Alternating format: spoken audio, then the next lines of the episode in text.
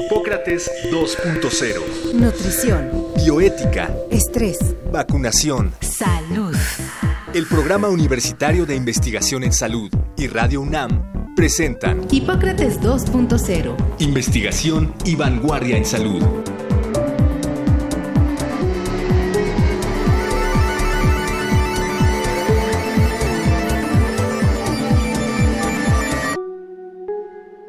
Nos llama Visitación desde Lugo. Buenos días, Visitación. Hola, buenos días. ¿Para qué nos llamaba, amiga? No, para, para nada, para nada.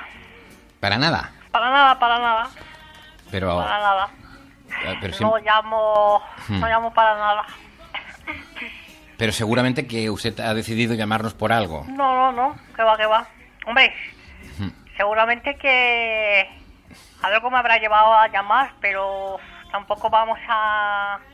analizarnos tanto, ¿no?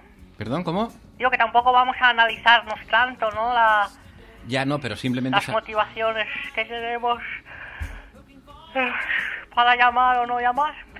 Ya no, pero me gustaría... Quiero decir que seguro que hay alguna razón. Sí. eh, Si buceamos en, en mi cerebro, pues alguna razón habrá, pero hmm. así razón, razón clara, clara de por qué voy a llamar a la radio, eh, no había ninguna, ¿no? Bueno, pues vamos a dejarlo aquí, No, Visitación. no, no, no, gracias. no, no lo dejemos, no, Hombre, pero ¿cómo no lo vamos a dejar? no si- lo dejemos. Pero si no sabe para lo que llama, tampoco... Ya bueno, pero me apetece también estar aquí Hmm. Hablando a través del medio radiofónico, me apetece. ¿Pero por qué le apetece? A No ver... sé, no sé, ahí no sé, no analicemos tanto. Ujú. No sé, me apetece y ya está. Pero imagino que... Tanta, tanto análisis, tanto análisis de Visitación, por qué ha llamado usted, por qué no quiere que cuelgue, hombre. Vamos a relajarnos un poquito. No, pero si yo Dejemos de buscar causas. Siempre buscando las causas primeras, siempre buscando el motivo Mm. último de que, que nos lleva a, a nuestro comportamiento. Relájese, No, pues, coño. señora, si yo estoy relajado, pero a ver, No, eh, pónganse, en, mi- pónganse en mi lugar. Soy- Usted me llama, dice que no sabe para lo que llama. eh, Que no lo sé, coño. con- de una forma lógica le digo, pues vamos a colgar. Me dice que no. No, claro. Eh, en fin, también entiéndame usted que quiero entender de qué va todo esto. Pero, pero, ¿para qué quiere usted entender las cosas? Hombre, no sé, pues me parece ¿Para normal. qué quiere usted entender las cosas? Es normal ¿Va a ser usted más feliz? ¿Va a vivir más años? ¿Va a cobrar más dinero? No, señora, no Si, sé. si su vida va a ser igual de miserable. A ver, señora. Relájese y disfrute de mí, que llamamos. pues, pues, hablemos de esto, de lo otro. Vale, hablemos, pero ¿de qué hablamos? ¿Qué- qué- No lo sé, no sé de qué quiero hablar. A ver, si no sabe de qué quiere hablar, ¿cómo, cómo quiere que yo hable? Oye, esta no es la actitud, ¿eh? Sí. Esta no es la actitud. Eh, Mauricio, pues yo estoy totalmente de acuerdo con la señora. No habría que buscar tantas explicaciones para lo que hacemos. Eh, quizá le damos demasiadas vueltas. Y pues nada más hagamos las cosas y ya. ¿Cómo estás, Mauricio? Hola, ¿qué tal Omar? Amigos del auditorio, bienvenidos a Hipócrates 2.0. Feliz Navidad. Feliz Navidad. Gracias por haber estado con nosotros este año. Tenemos un programa donde vamos a hablar sobre la motivación. La motivación es esta fuerza, es esta necesidad o deseo que activa y dirige nuestro comportamiento, es decir, lo que nos dice si vamos o no vamos a hacer algo. En algún momento, Mauricio, lo ligaremos con propósitos de año nuevo, pero pues empezamos con este tema y qué es lo que nos lleva pues a hacer las cosas.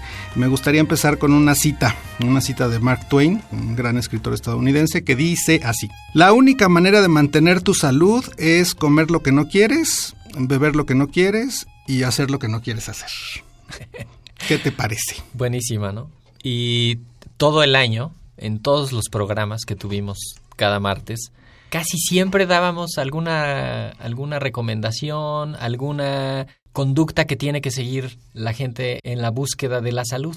Hagan ejercicio, duérmanse temprano, no se enojen, diagnóstico temprano, prevención, etcétera, etcétera. Y más de una vez nos preguntamos, bueno, ¿y de dónde saca uno ganas para hacer todo eso? Ya, ya no digas el dinero que se necesite, ¿no? ¿De dónde saca uno ganas para eso? ¿Cómo encuentra uno la motivación que podría ser como la chispa que echa a andar el motor. Y me parece que esa es una, una pregunta que hay que descifrar.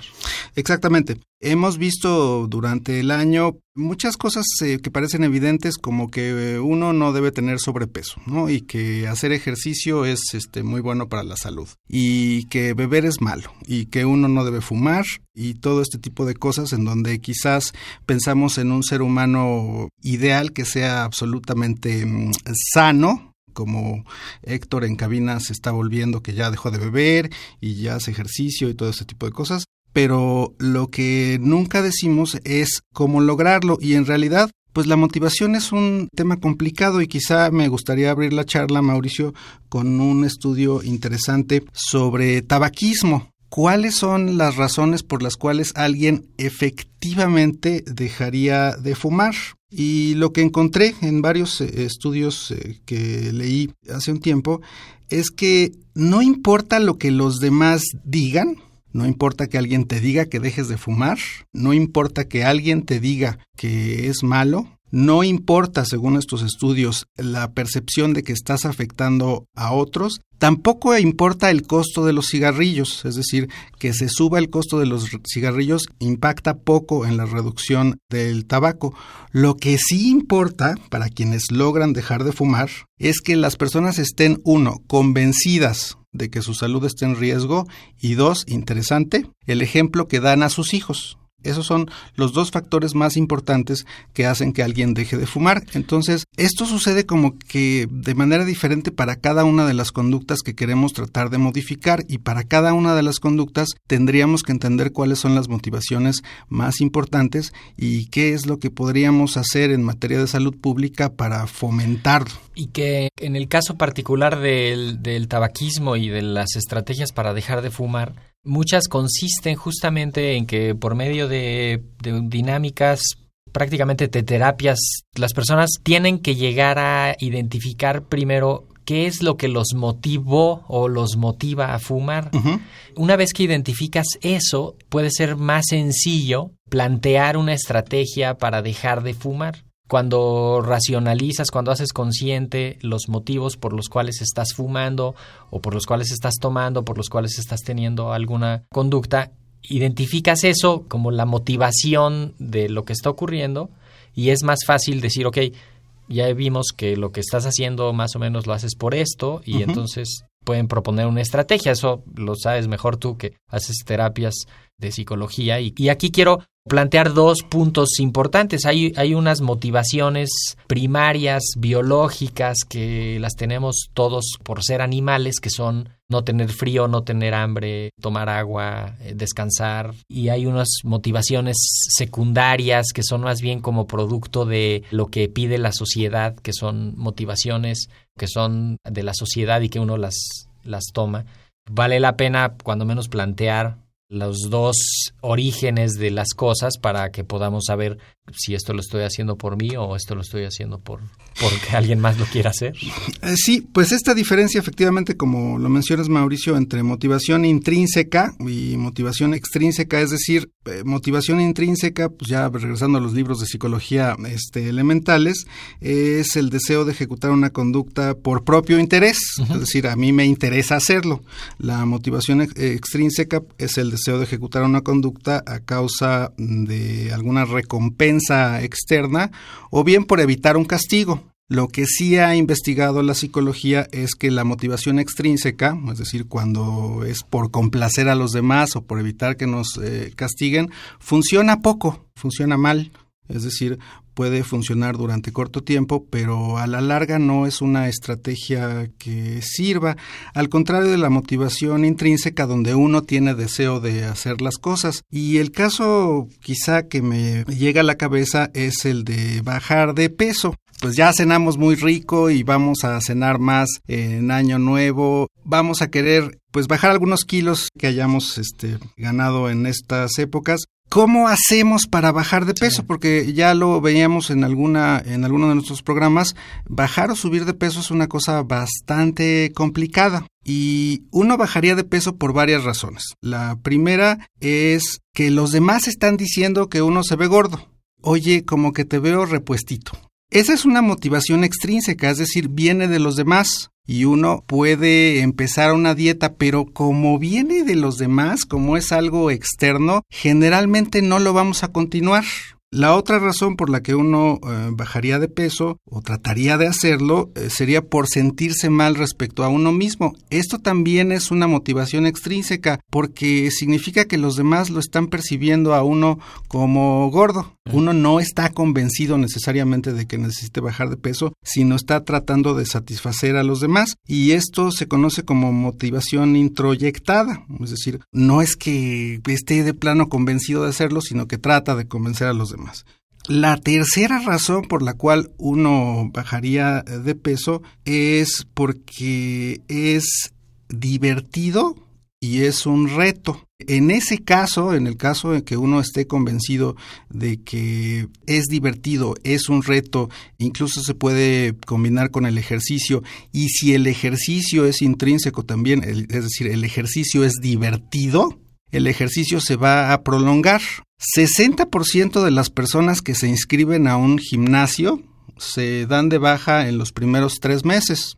Enero es el mes más maravilloso para todos los gimnasios porque todos nos estamos inscribiendo, pero los gimnasios saben que tres meses después se van a vaciar.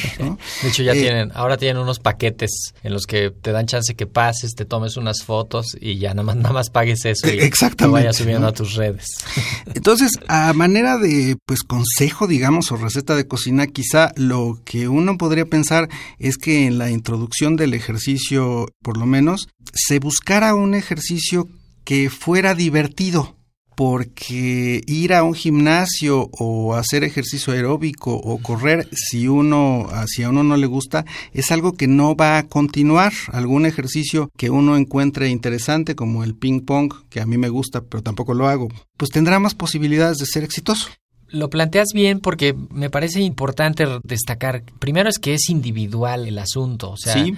No es que porque a alguien más le funcionó, a ti te va a funcionar y que así como alguien más lo hizo, tú lo tienes que hacer. Digo, siempre repetir patrones puede resultar más sencillo, pero no necesariamente van a ser correctos para uno, ¿no? Y incluso adecuados en términos de salud física o de condiciones que puedas o no hacer alguna actividad, ¿no? Pero también lo otro, y retomo lo de la, lo de la dieta y bajar de peso, es que puede ser que tengas muchas ganas, pero no tienes las herramientas para hacerlo correctamente. Y en la cosa de, del peso es crucial. O sea, si no tienes una asesoría profesional en términos de nutrición y de cultura física y del deporte, pues es poco probable que vayas a lograr algo de manera sostenida, porque cuando vamos con un especialista que justamente nos va a ayudar a cambiar el estilo de vida y el estilo de la alimentación y de los hábitos físicos, eso a veces simplemente sabiendo cómo hacerlo podemos empezar a plantearlo, porque aquí diferenciaríamos el asunto de, pues es que sí tengo motivación, sí quiero hacerlo, pero no sé cómo hacerlo. O la manera en la que lo estoy haciendo no me está funcionando y eso me desmotiva, porque los circuitos bioquímicos en el cerebro están bien descritos. La motivación, digamos que es como una chispa donde inicia un estímulo y eso activa diferentes partes del cerebro y eso provoca cambios bioquímicos que a su vez activan otros cambios y se hace una especie de regulación bioquímica dentro del cerebro en los que tiene que haber una satisfacción de esa motivación. Cuando alcanzas, logras lo que estás haciendo, pues tiene que haber un, un, gusto, ¿no? El ejemplo más sencillo de entender sería se me antojó tal cosa y cuando lo logras o te lo compras o te lo comes o lo obtienes, tienes una satisfacción que te hace un refuerzo. Todo eso en el cerebro hay rutas bioquímicas que se van reforzando y que se van haciendo, que más bien van trazando como un mapa del estímulo y el refuerzo y la motivación si empiezas con muchas ganas, muy motivado a hacer algo, pero no obtienes el resultado esperado, a los tres meses del gimnasio, pues ya no vas a ir. Sí, y a los tres meses uno no va a ver ningún cambio. Exactamente. Uh -huh. Más bien, lo que te dijeron que ibas a obtener o lo que te imaginaste que ibas a obtener no está correctamente en la figura, ¿no? Sí, y eso sucede también con la cuestión del peso. alguien puede bajar de peso y de hecho bajar de peso puede ser relativamente fácil a corto plazo. Sin embargo, 95% de las personas que inician un régimen dietético lo abandonan en un lapso de 5 años y ganan el peso que perdieron e incluso ganan un 10% extra, justamente porque no se están cambiando eh, los hábitos y porque está haciendo algo impuesto.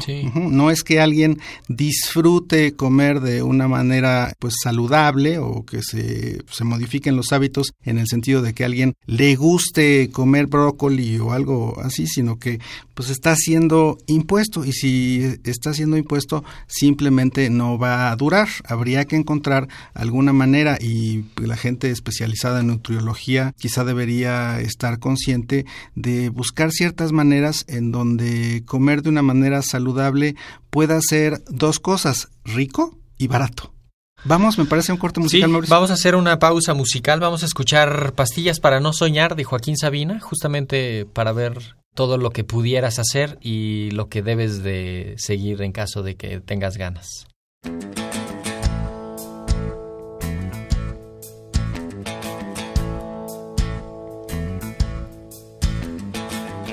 Si lo que quieres es vivir 100 años, no pruebes los licores del placer.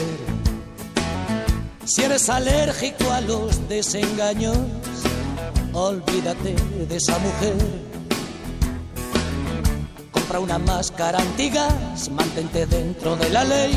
Si lo que quieres es vivir 100 años, haz músculos de 5 a 6 y ponte gomina que no te despeine el vientecillo de la libertad. Un hogar en el que nunca reine más rey que la seguridad.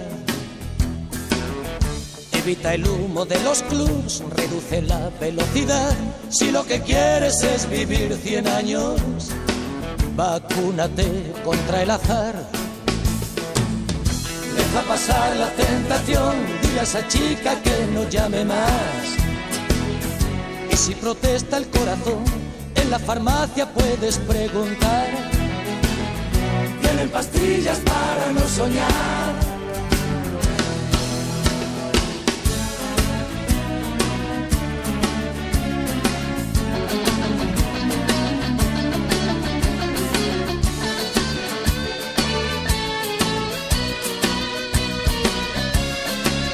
Si quieres ser Matusalén, vigila tu colesterol.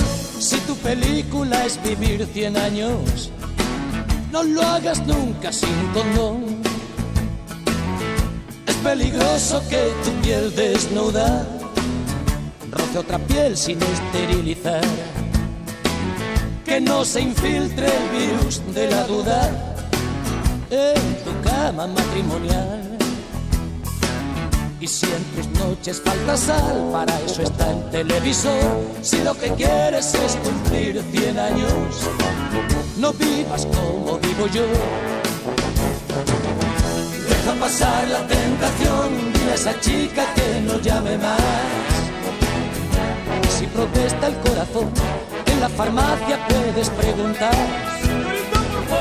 Dame pastillas para no soñar. Deja pasar la tentación, dile a esa chica que no llame más. Si protesta el corazón, en la farmacia puedes preguntar. Tienen pastillas para no soñar. Deja pasar la tentación, dile a esa chica que no llame más. Si protesta el corazón, en la farmacia puedes preguntar. Vende pastillas para no soñar. Deja pasar la tentación. Y si protesta el corazón, en la farmacia puedes preguntar. Tienen pastillas para no soñar. Deja pasar la tentación, dile a esa chica que no mola más. Y si protesta el corazón, en la farmacia puedes preguntar. Venden pastillas para no soñar.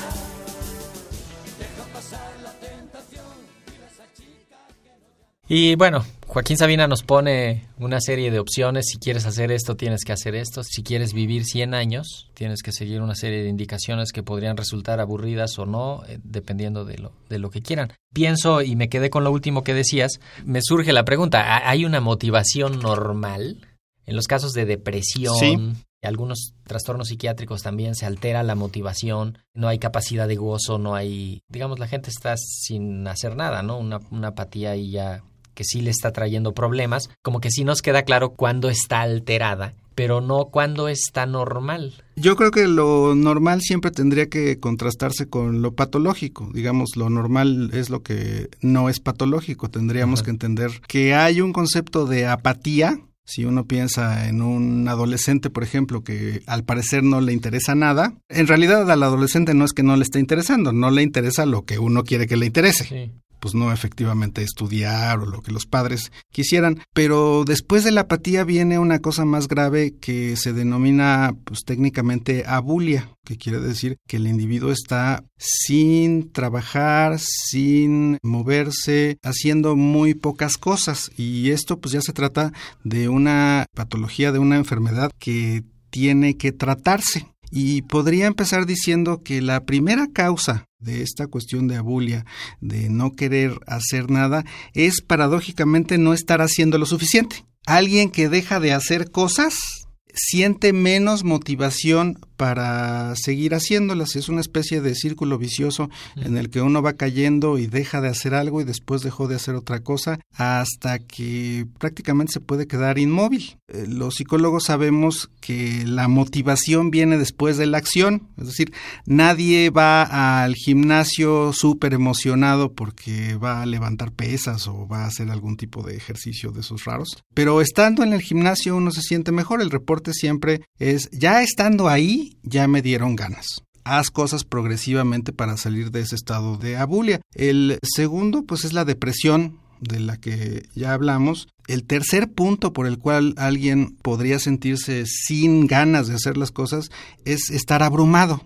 Es tener demasiadas cosas que hacer, demasiadas cosas en la cabeza. Llega un momento en que te saturas. Mejor no hago y nada. mejor no haces nada. Eso sucede, por ejemplo, con los adolescentes o los adultos que sufren de TDA o de déficit de atención. Como no son organizados en lo que hacen y como se distraen por cualquier estímulo, su cabeza es este un desastre y llega un momento en que prefieren quedarse inmóviles y pueden llegar a deprimirse.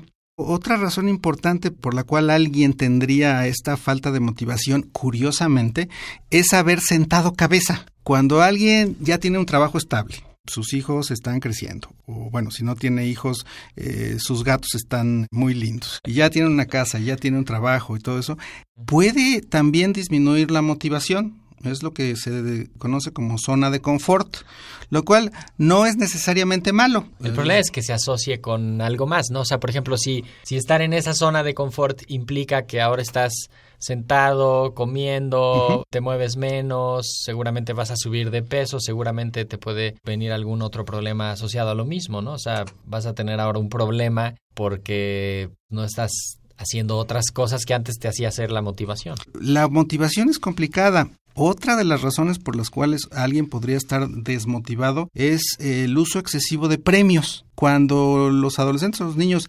reciben demasiados premios o son premiados básicamente por todo lo que hacen, pierden el interés. Para esta situación, pues lo que se recomendaría es tener una especie de reforzamiento intermitente, es decir, premiar cuando se tenga que premiar, castigar cuando se tenga que castigar, pero quizá un poco premiar al azar. Oye, tenemos que ir cerrando. Abriste con una cita de, De Mark Twain. Quiero cerrarlo con una cita de Jorge Wagensberg, físico, y tiene varios libros de pensamiento de la ciencia y divulgación de la ciencia. Uno de ellos el de Amas como menos por qué, que son unos aforismos, y pone uno que me gusta que dice, el cerebro mantiene el cuerpo entre dos ilusiones extremas, una mínima, la supervivencia, y otra máxima, la felicidad. Y creo que lo que hemos estado platicando hoy, a veces hacemos cosas por sobrevivir y a veces hacemos cosas por estar felices y pues el punto medio quizás sea lo que nos lleve a un camino más, más placentero. Como decía Aristóteles. pues, llegamos al final de esta emisión y la próxima mm, semana vamos a hablar justamente sobre propósitos de año nuevo. La mayoría de los propósitos de año nuevo nunca se cumplen. Pero por lo pronto, y antes de decir que, que, los propósitos no sirven de nada, pues les deseamos a todos una feliz Navidad. Exacto, que terminen de pasar las fiestas en Santa Paz. Nos vemos, nos, nos escuchamos vemos. el próximo, la próxima semana. Muchísimas gracias por su atención. Gracias, Mauricio. Agradecemos al doctor Samuel Ponce de León, coordinador del PUIS y coordinador académico de la serie. El Programa Universitario de Investigación en Salud y Radio UNAM agradecen tu escucha. Te esperamos la siguiente semana para platicar sobre lo último en materia de salud e investigación en Hipócrates 2.0. Investigación y vanguardia en salud. Se despiden de ti en la producción Patti Gamboa, Héctor Castañeda y Alejandra Gómez. Hipócrates 2.0. Radio UNAM. Experiencia sonora.